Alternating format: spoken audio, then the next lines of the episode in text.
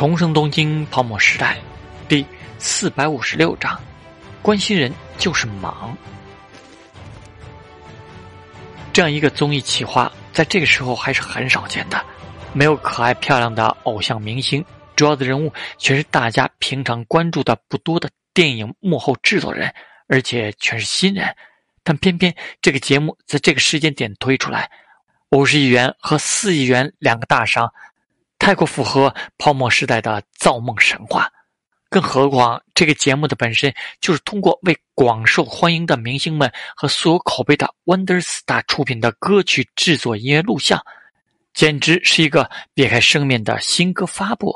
而贯穿始终的又有泽口晴子出演的年度高期待电视剧以及下一部大制作电影，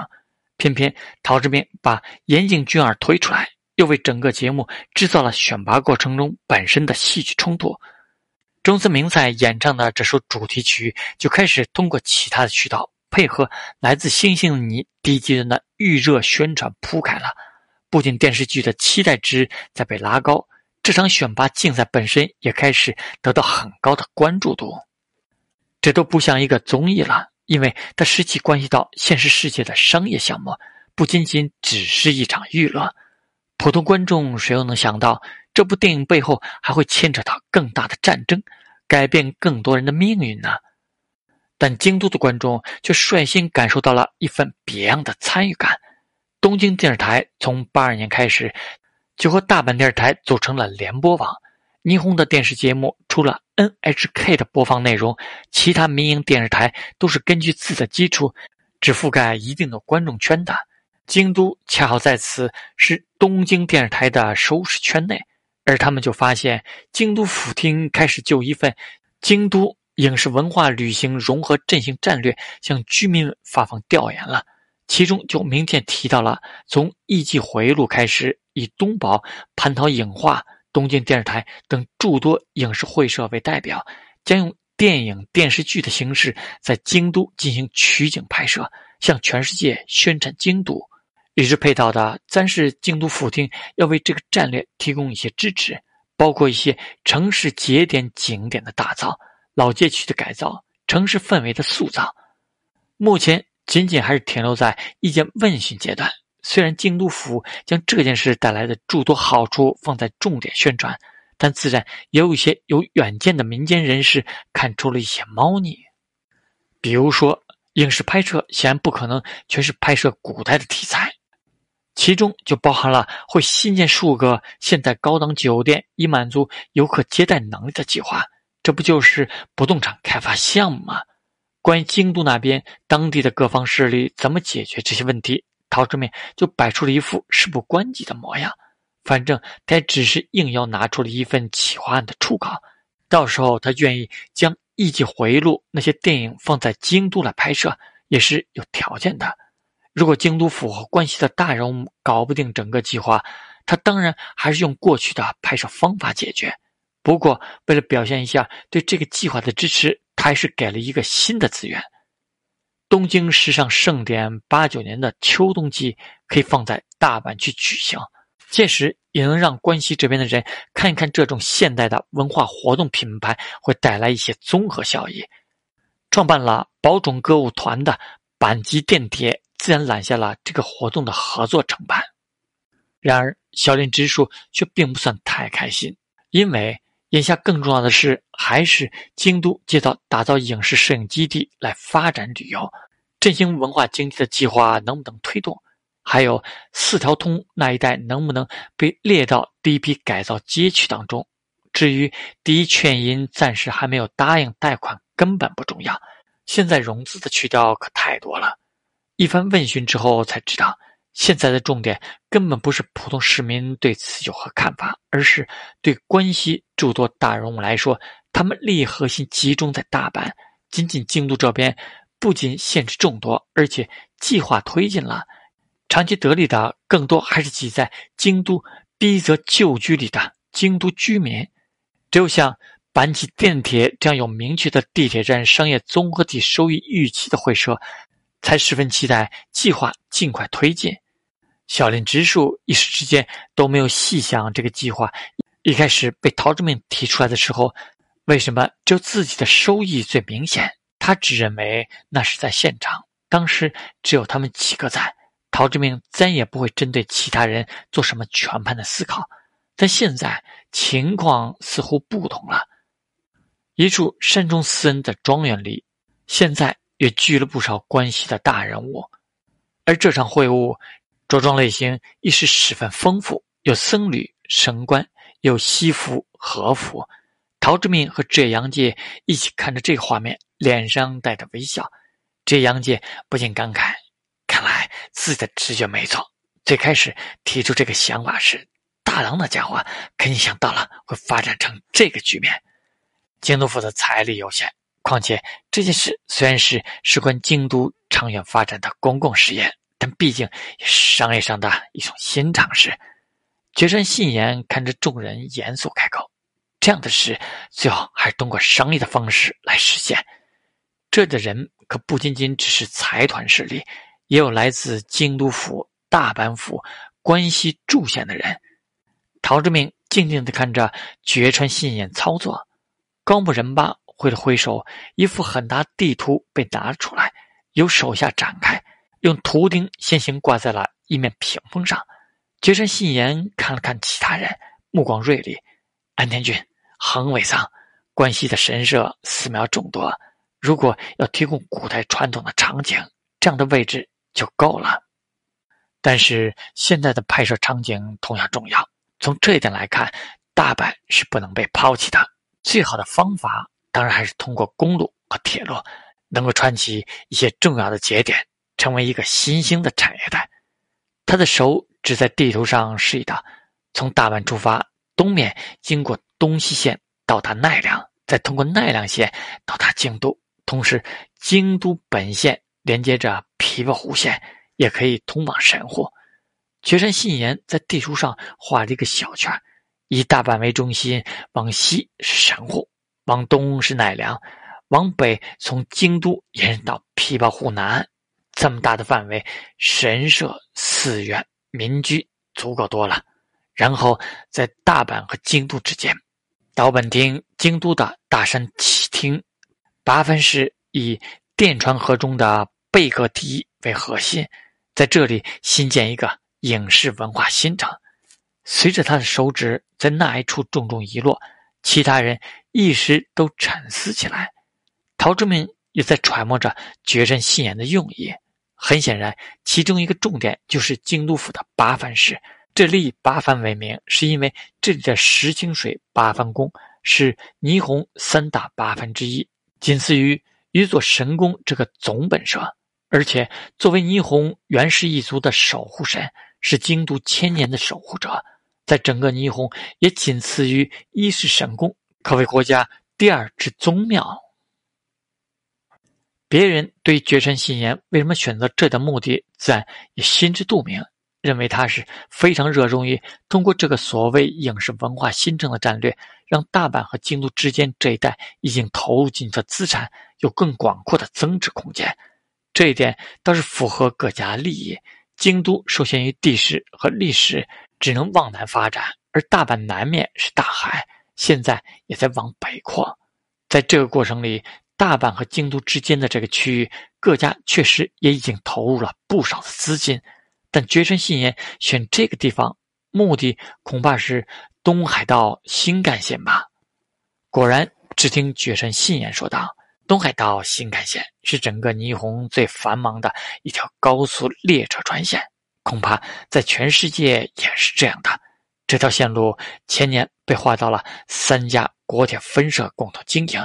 东京至热海段由国铁东日本经营，热海到米原由国铁东海经营，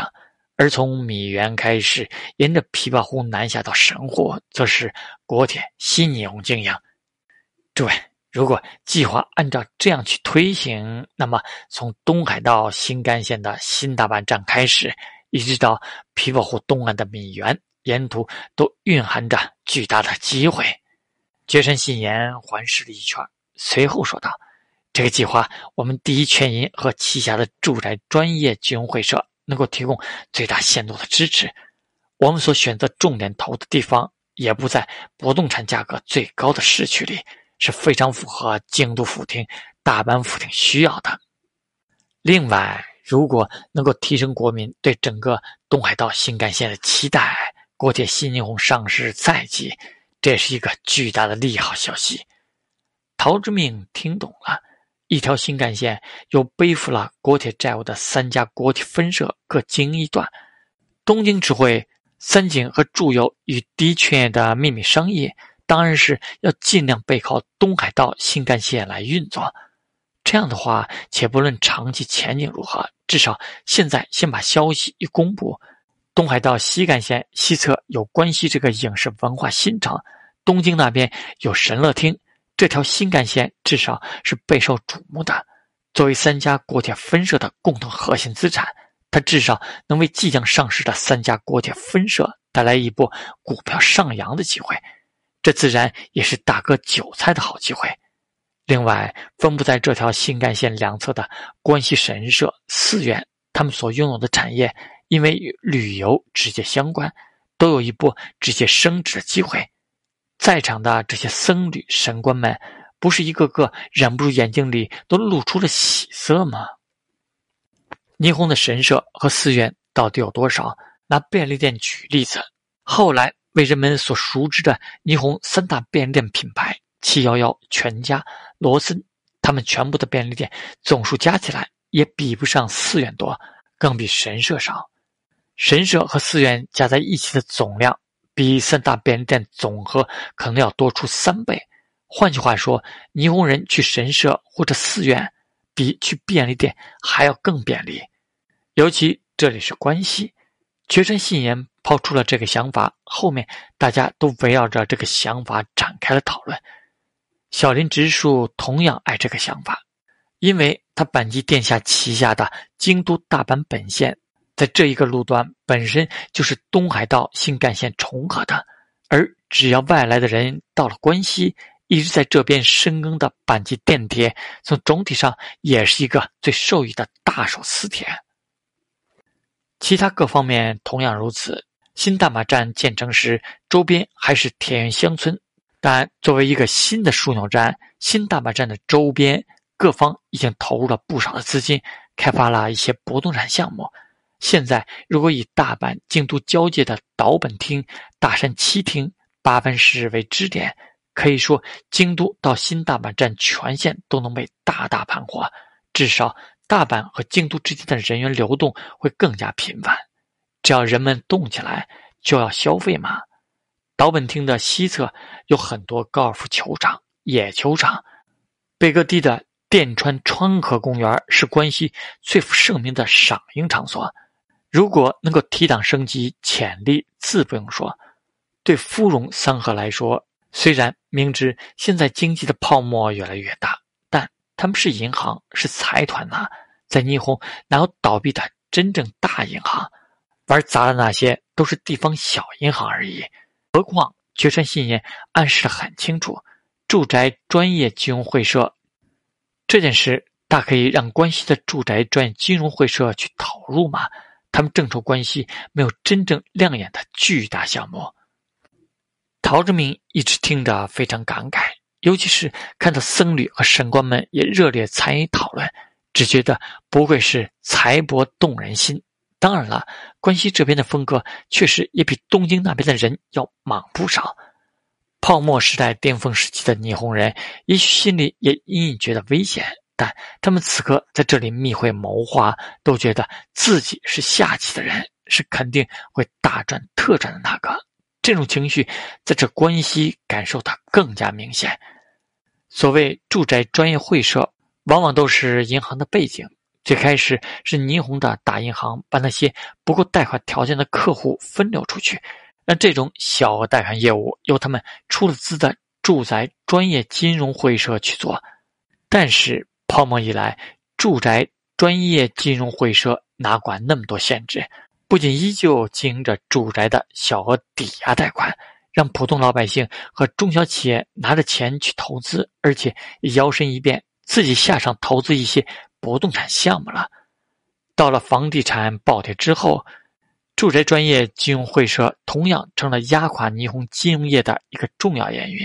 虽然不是大银行，但但住宅专业金融会社最后形成的累计坏账余额，也达到了十兆亿元的级别，可以说是霓虹版的小贷危机了。这些住宅专业金融会社的坏账，最后必然也会传导到大财团旗下的大银行那里去。毕竟，这些财团才是住宅专业金融会社的主要资金来源之一。绝山信言的这种操作，首先是把这件事拔高到了整个关系核心去，其次是接过了政府进行投资的压力，最后让其他各方一起投入到这个大计划里来玩。与之相配的，咱是京都、大阪、